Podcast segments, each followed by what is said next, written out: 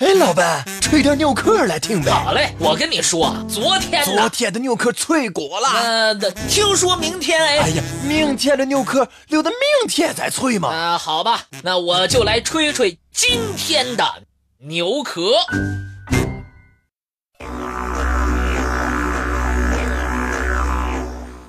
他们会搬动你家里的家具。他们。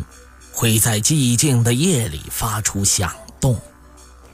他们会抽走你的枕头，他们会掀开你的被子，他们会抚摸你的脑袋，他们就这样影响着你的生活，你却看不到他们。人们为他们取了名字，叫吵闹鬼。可是至今。人类仍然没有对这种现象做出合理的解释。啊的一声惨叫，撕裂了如死亡般寂静的黑夜。热玛和丈夫塞尔日被儿子米歇尔的惨叫声惊醒，他们忙不迭地跑到米歇尔的房间，看见儿子正在大口大口地喘气儿，脖子上套着一根绳子。热玛抱着儿子，不断地进行安抚。很久之后，米歇尔才安然入睡。这已经不是第一次了。米歇尔之前就曾说过，他经常在夜里感觉一对父子进入了他的房间。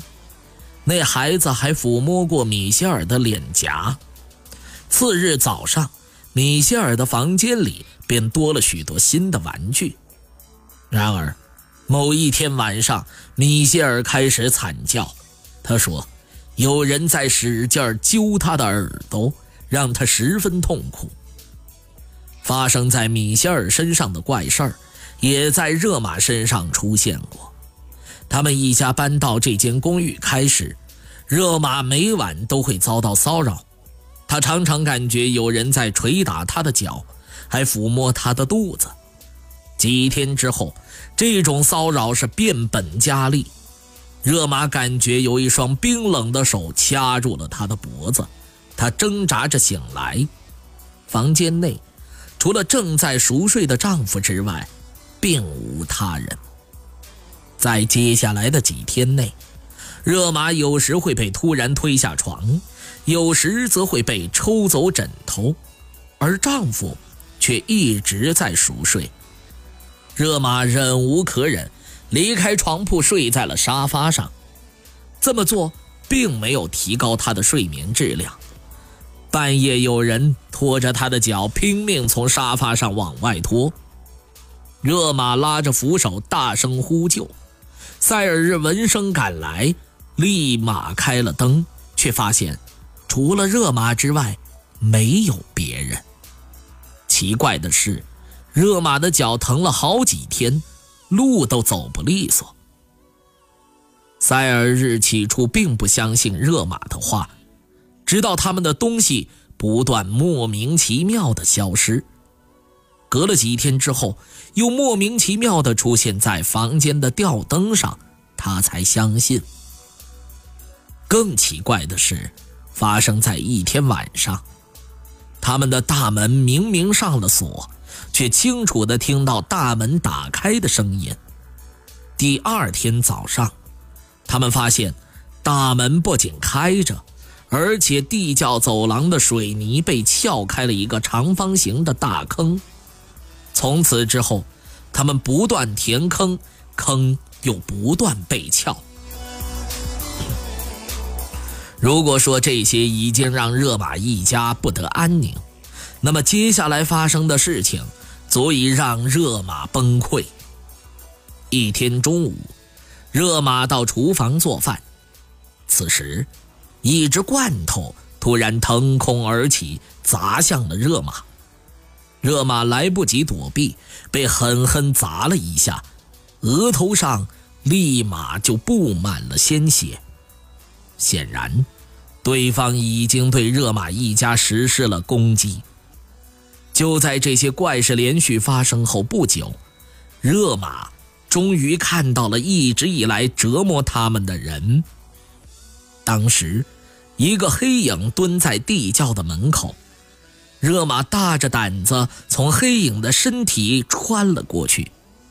他曾对采访他的记者说：“穿越的时候，就如同穿过一股冰冷的气流，非常的难受。”当这些人如此堂而皇之的出现之后，热玛确定自己家里住着吵闹鬼，并开始四处寻找帮助。他找了著名的心理学家、医学博士汉斯·邦德教授，希望能够从他那儿获得帮助。人们对于吵闹鬼并不陌生。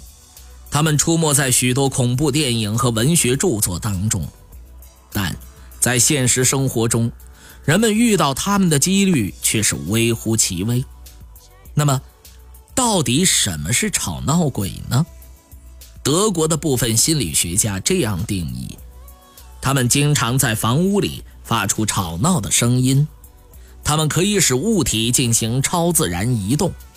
它们可能会散发人类无法找到的来源的臭味儿，它们会让家用电器自动开启或关闭，它们甚至会有成型的躯体，它们有时会攻击人类，对人类的身体造成侵害。很显然，热玛一家遇到了不安分的吵闹鬼，汉斯·邦德教授。在接到热玛的电话后，便到了他家，为其家人做心理测试。经过测试和研究，邦德教授认为，热玛一家所说的情况基本是真实的。但有一点，他还在怀疑：折磨米歇尔的可能不是吵闹鬼，而是热玛自己。热玛曾经说过，他在童年时代。就曾遇到过他们。他一到母亲家居住，母亲家的所有电器就会出现问题。他一走，电器就又恢复正常了。邦德认为，热玛是具有超自然能力人群中的一员，它本身带有特异功能，会影响周围的环境。还有一点十分重要，那就是。热玛的心理状态。为了调查清楚这一切是否跟热玛有关，邦德特地在热玛卧室里安装了一台十六毫米胶卷摄影机。这一台摄影机会自动拍摄六秒钟。除此之外，邦德将整个屋子里常被移动的物体都放在了热玛的卧室里，还在卧室门上贴上了封条。令人惊讶的事情就在此后上演了。当晚，摄影机在大家熟睡之后自动开启，本来只能拍摄六秒钟，可实际上却拍摄了三十分钟。第二天，邦德打开摄影机，发现胶片上只有三分钟的图像，而且整整三分钟，房间里没有任何异常现象发生。可诡异的是，热玛家里的床的确被移动过了，眼镜也不见了，床底下还出现了一幅手绘地图。热玛惊恐地告诉邦德，这幅地图曾莫名的被画在他的臀部上。摄影机摆放了几天，均无收获。可是就在这几天里。吵闹鬼依旧是折磨着热玛一家。一天晚上，热玛夫妇被一阵巨大的爆炸声惊醒，可摄影机对此毫无记录，只出现了热玛夫妇熟睡的样子和听似安详的呼吸声。又过了几天，放置在卧室的录音机里的磁带莫名其妙的失踪了。热玛夫妇和邦德找遍了整个房子，都没有发现磁带的踪迹。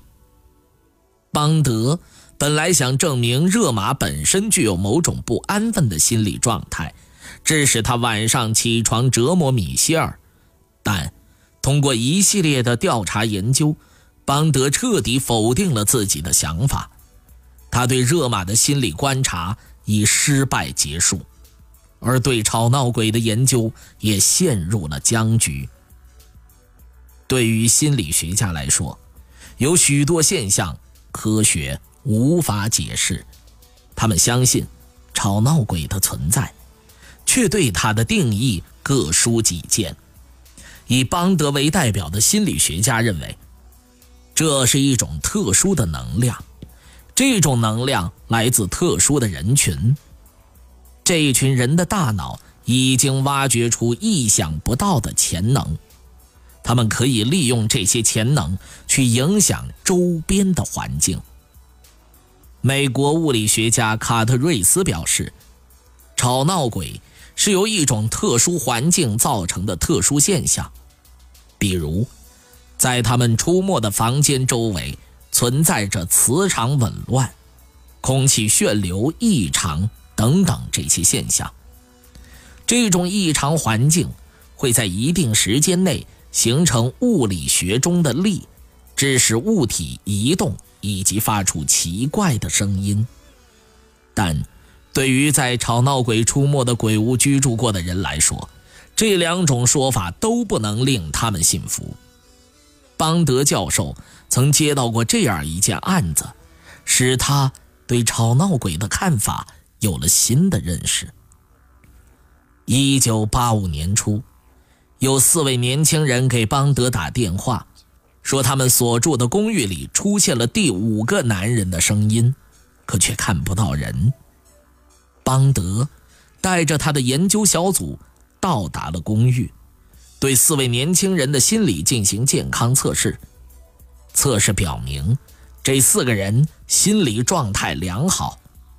就在他思考问题的时候，从天花板传来一个男人的声音。邦德教授，晚上好。紧接着，邦德开始跟这个声音进行了简短的对话，并用录音机记录下来。片刻之后，一些类似雨点的东西从天花板落下。这次经历让邦德百思不得其解，让他的研究一度变得茫然，但他始终坚信。